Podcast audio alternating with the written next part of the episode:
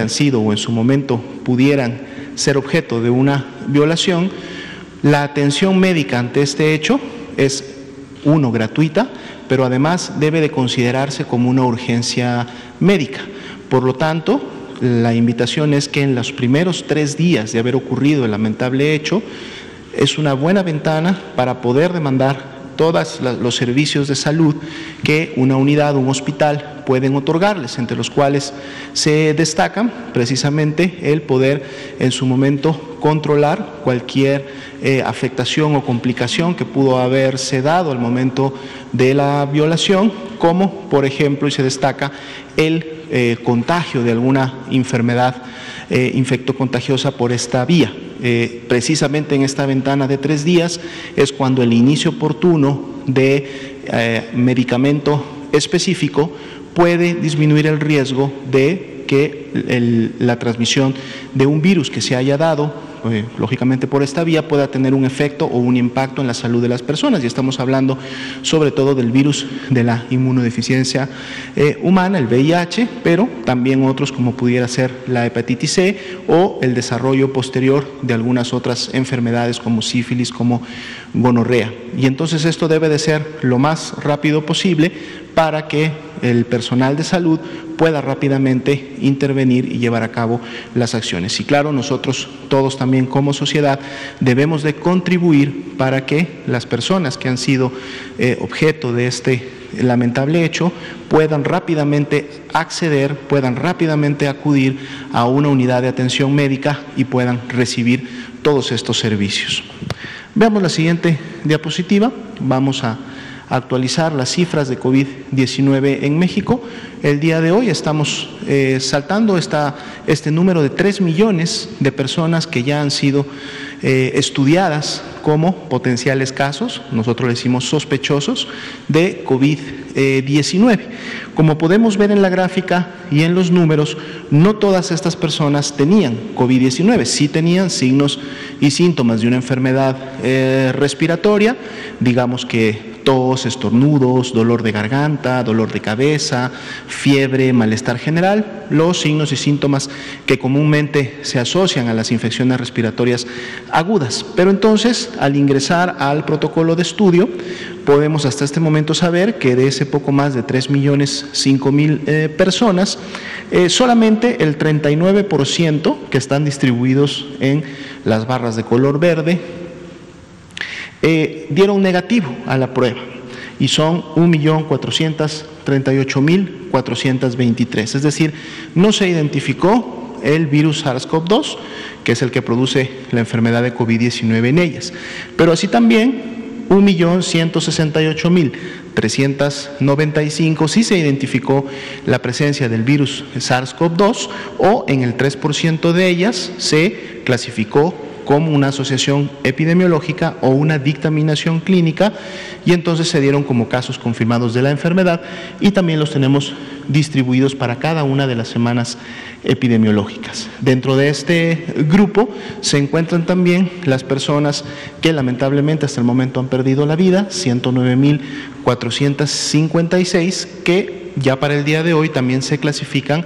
como defunciones que se confirman a COVID-19. 45% continúa siendo el porcentaje de positividad, es el que hemos tenido en las últimas eh, tres semanas, 45,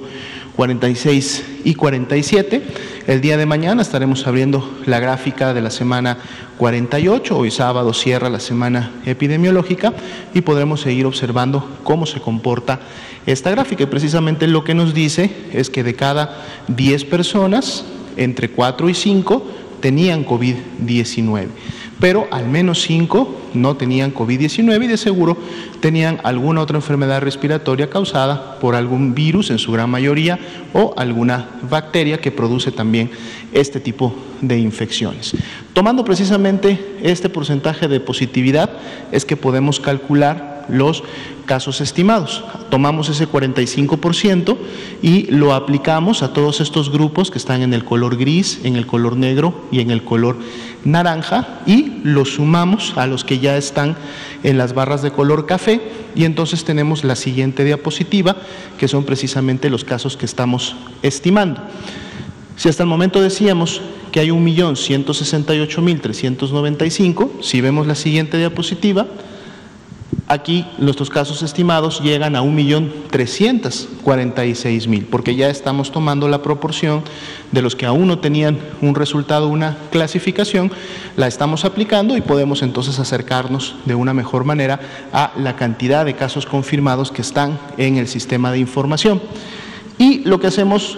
todos los días es que actualizamos entonces la curva precisamente de estos eh, casos y nos permite ver cuál es su comportamiento, cuáles son sus tendencias. Para el cierre de la semana 47 prácticamente continuamos con un ascenso que veníamos ya viendo en semanas previas. El diferencial para efectos de la 46 a la 47 es de un más 14% eh, y en una diapositiva posterior vamos a poder observar cuáles son las entidades federativas que están contribuyendo a este ascenso de las últimas de las últimas semanas. Así también sabemos que el 6% de este gran total de casos estimados, es decir, 75.761, son solamente las personas que, habiendo desarrollado signos y síntomas en los últimos 14 días, en las últimas dos semanas, pues entonces se conforman como la epidemia activa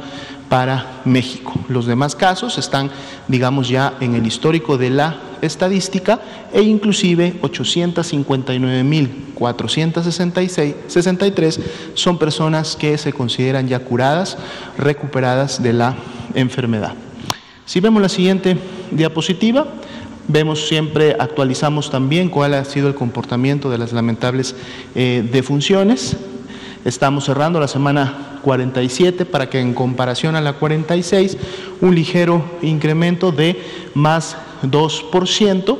más sin embargo siempre hemos estado destacando que prácticamente ya durante el último mes se ha tenido una estabilización de este comportamiento previo a que el mes anterior habíamos sí tenido un incremento de aquel mínimo que habíamos logrado en la semana 41. Ahora, aún así, para la semana 47 y en comparación con la semana 28, que fue en la que tuvimos la mayor cantidad de estas lamentables defunciones, la reducción observada cuando comparamos estas dos semanas continúa siendo de un menos 41%, eh, por ciento, ¿no? y esto lógicamente disminuye tanto la mortalidad como la letalidad de lo que está ocurriendo en las últimas semanas en relación a la evolución y desarrollo final de COVID-19. Veamos la siguiente diapositiva. Ahora tenemos nuestra ocupación y disponibilidad hospitalaria en el gráfico que utilizamos de barras para poder observar aquellas que tienen la mayor ocupación, pero también aquellas que tienen la mayor disponibilidad. El 25% de las entidades federativas, es decir, 8, están al menos con la mitad de sus camas o más eh, ocupadas y las podemos identificar rápidamente. Baja California, Coahuila, Nuevo León, Hidalgo, el Estado de México, Guanajuato y destacan dos, Durango y Ciudad de México, que tendrían inclusive esta ocupación por encima del 70%. Todas estas entidades y sobre todo estas dos últimas que mencionamos están trabajando ya desde hace algunas semanas con las tareas de reconversión y expansión que les permitirán rápidamente recuperar esa capacidad hospitalaria que se tenía en algún momento de la epidemia, que si bien es cierto al principio, eh, tomó un poco más de tiempo poder obtenerla, dado que en este momento se tiene ya el equipo y se tiene al personal ubicado, entonces es mucho más, digamos, rápido volverla a recuperar y es precisamente lo que están trabajando, sobre todo en las entidades que tienen las mayores ocupaciones. Pero así también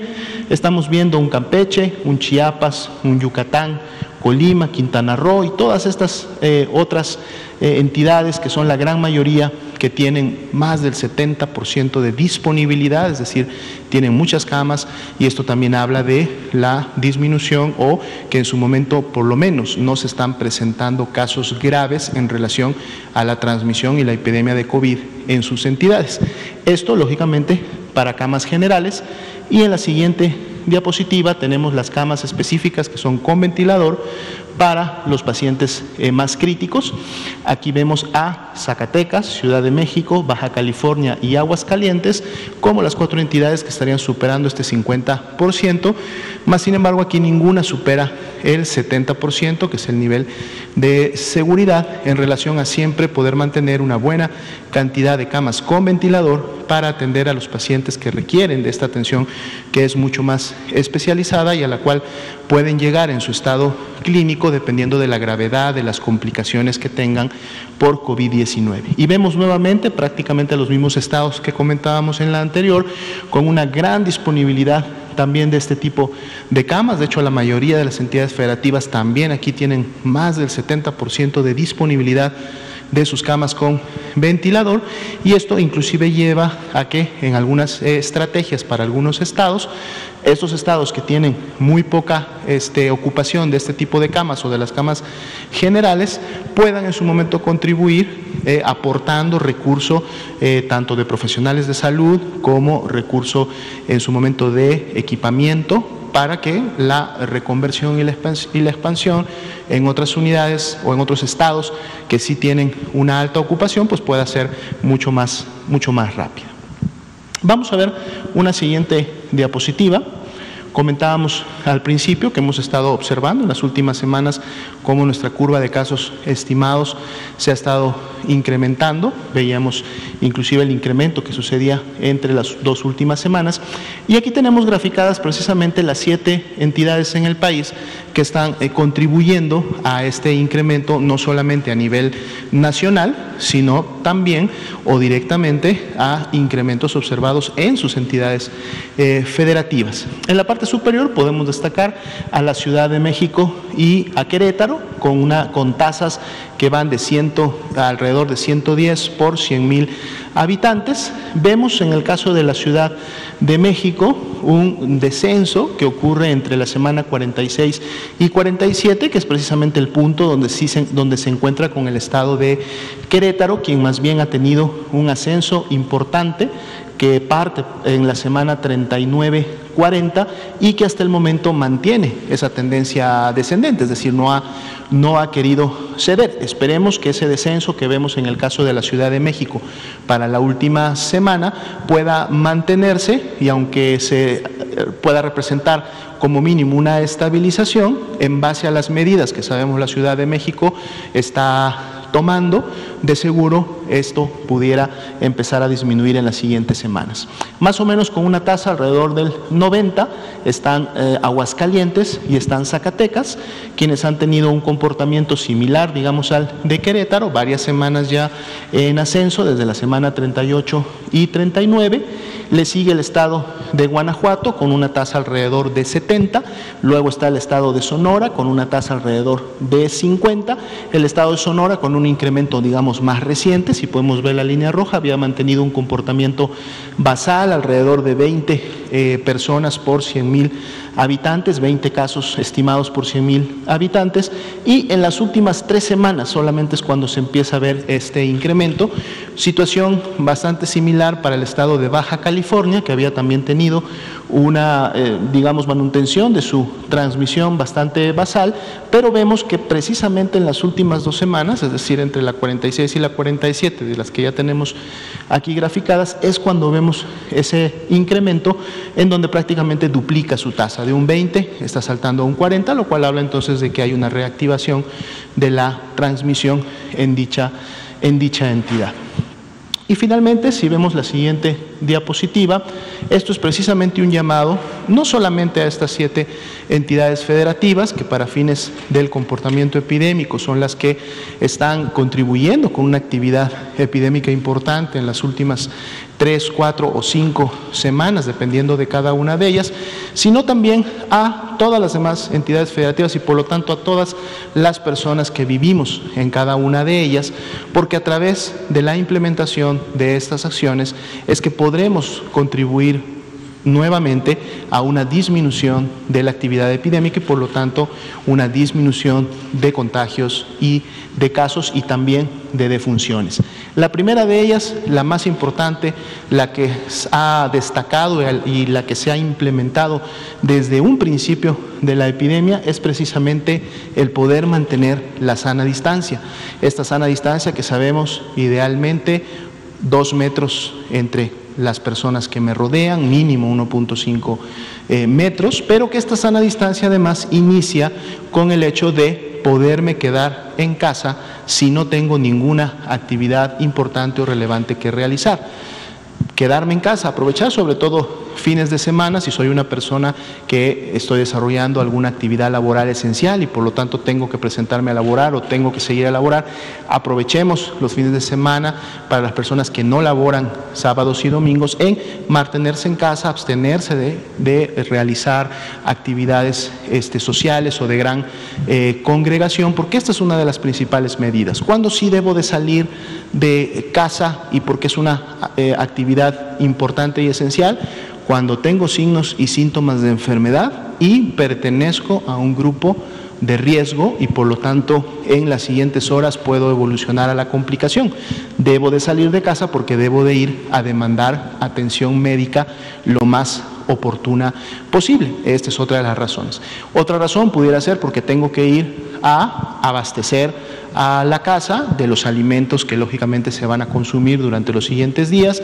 Organicémonos como familia para que preferentemente sea solamente una persona la que realice esta actividad. Seleccionemos a una persona que también preferentemente no pertenezca a ningún grupo de riesgo, por lo tanto se disminuya el riesgo de que si se contagia y se enferma pueda en un momento determinado agravarse. Y veamos por nuestros familiares y por nuestras amistades si no tienen esta capacidad o este, o este tipo de personas en su entorno familiar, ayudemos eh, los que no están en un grupo de riesgo, ayudémosla a que puedan llevar a cabo sus actividades para que los que sí están en un grupo de riesgo puedan mantenerse resguardados en su domicilio y salgan lo menos, lo menos posible. Lava tus manos frecuentemente, sobre todo si tengo que salir a realizar algunas de estas actividades esenciales que acabamos de mencionar, lavado frecuente de manos varias veces al día, eso también va a contribuir a poder en su momento introducir o llevar el virus a mis vías respiratorias. Ventila tu casa y lugar de trabajo. Mientras menos concentración pudiera existir de virus que una persona enferma pudiera haber tosido, estornudado o en su momento al hablar expulsado, entonces vamos también o podemos disminuir el riesgo de una transmisión. Y finalmente, muy importante, usa tu cubreboca correctamente. También sobre todo cuando tenemos que salir al espacio público, sobre todo si este espacio público es de congregación, concentración o en su momento no permite guardar o mantener la eh, sana distancia y lógicamente el uso del cubreboca en personas que tienen signos y síntomas de enfermedad, independientemente que estén en casa o que hayan salido a demandar atención médica, también la importancia de utilizar el cubreboca para disminuir la posibilidad de expulsar y eh, transmitir el virus. Si nosotros ponemos en práctica todas estas recomendaciones y lo hacemos tanto en lo individual y si en lo individual lo hacemos de manera colectiva, de seguro nuevamente podremos empezar a disminuir la actividad epidémica y volver nuevamente a controles que tuvimos y vimos en semanas previas. Bien,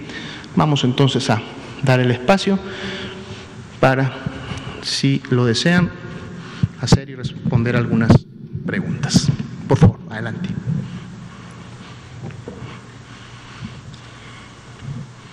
Hola, buenas noches. Arturo Contreras de pie de página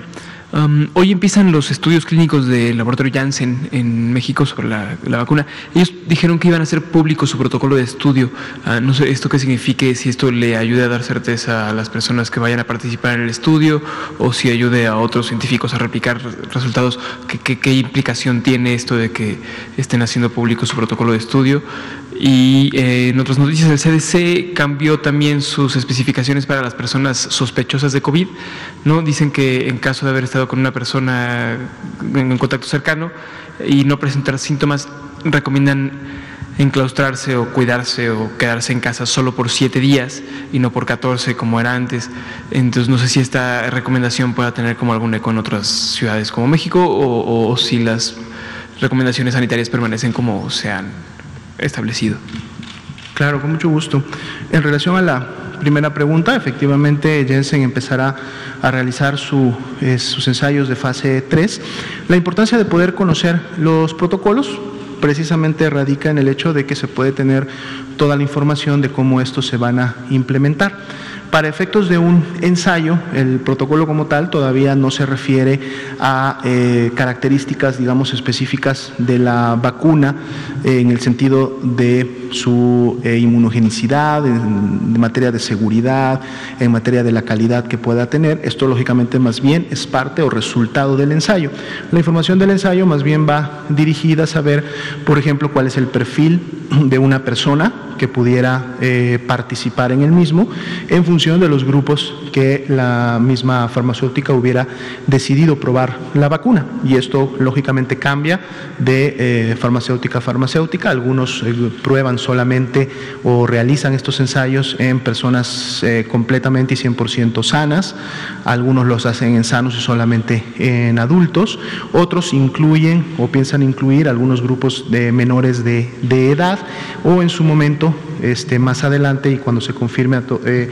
eh, con mayor información la seguridad de la vacuna, poder también incluir eh, grupos de riesgo. Sin embargo, pues precisamente la información que podría en su momento ya dar a conocer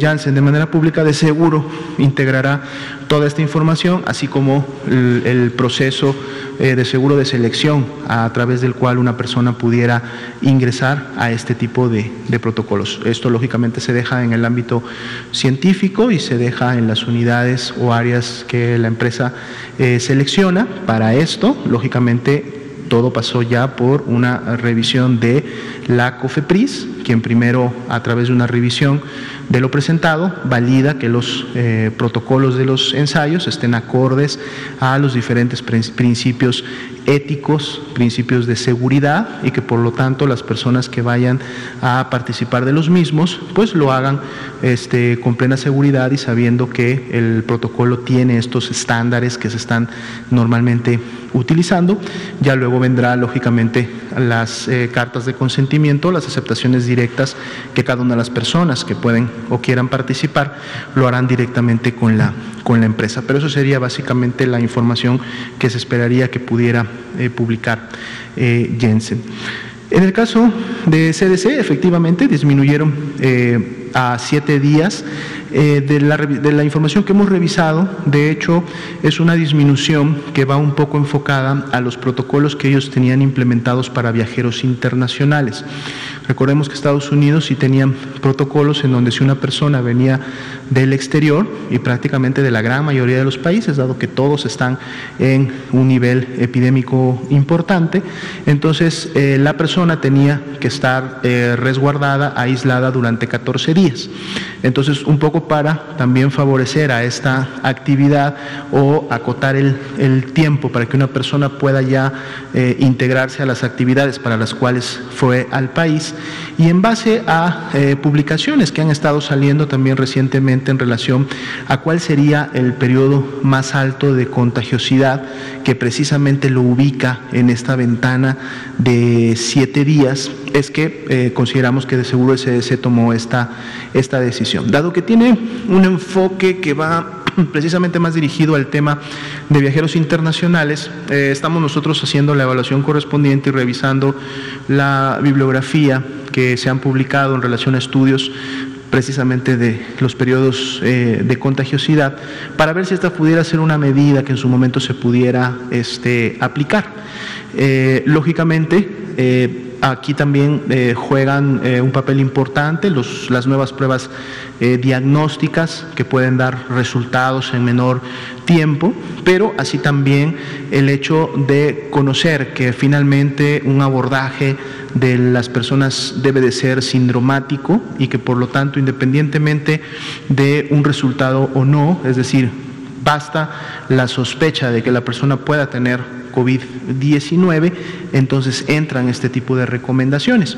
Mientras las recomendaciones estén dando el resultado esperado, es posible que no, todavía no se, no se disminuya. Nosotros, como hemos visto en nuestras gráficas, pues tenemos todavía en eh, al menos ocho entidades y algunas eh, más que están en, en meseta, una actividad todavía epidémica eh, importante, por lo tanto, la recomendación del autorresguardo domiciliario cuando tengo signos y síntomas eh, todavía continúa vigente para efectos de esos periodos, siempre recordando, y esto es muy importante, como lo dijimos hace un momento, que los que pertenecen a grupos de riesgo sí deben de acudir rápidamente a una consulta médica porque, como su nombre lo dice, el estar en un grupo de riesgo significa que la enfermedad puede evolucionar rápidamente y puede producir complicaciones que si se hubiera demandado atención médica en las primeras 48 horas, en los primeros dos días, de seguro muchas intervenciones eh, terapéuticas inmediatas pudieran haberse tomado para evitar las mismas o al menos pudiera haberse eh, otorgado una hospitalización lo más oportuna posible. ¿no? Entonces el, mensaje va eh, de la mano, el resguardo domiciliario sí, cuando tengo signos y síntomas, si soy un caso confirmado de COVID-19, pues mucho, mucho más, pero si pertenezco a un grupo de riesgo, ese resguardo domiciliario debe de estar acompañado de la consulta médica, del seguimiento de un profesional de la salud, para que en su momento ese resguardo se tenga que convertir en una hospitalización cuando así el médico diga tenemos signos de alarma o tenemos parámetros biomédicos que en su momento requieren de una observación directa y puntual a través de una unidad este, hospitalaria. ¿Sí? Por favor.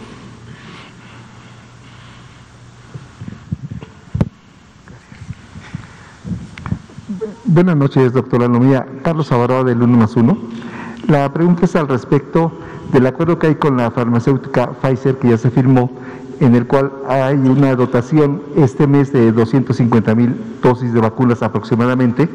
¿Hay ya determinada o ya se conoce si hay alguna fecha límite para que esas vacunas lleguen al país y empiece esa aplicación, naturalmente al sector salud? Con mucho gusto. Fecha límite como tal no, es decir, no hay una, eh, un límite o una limitancia en función de cuándo las vacunas pudieran llegar.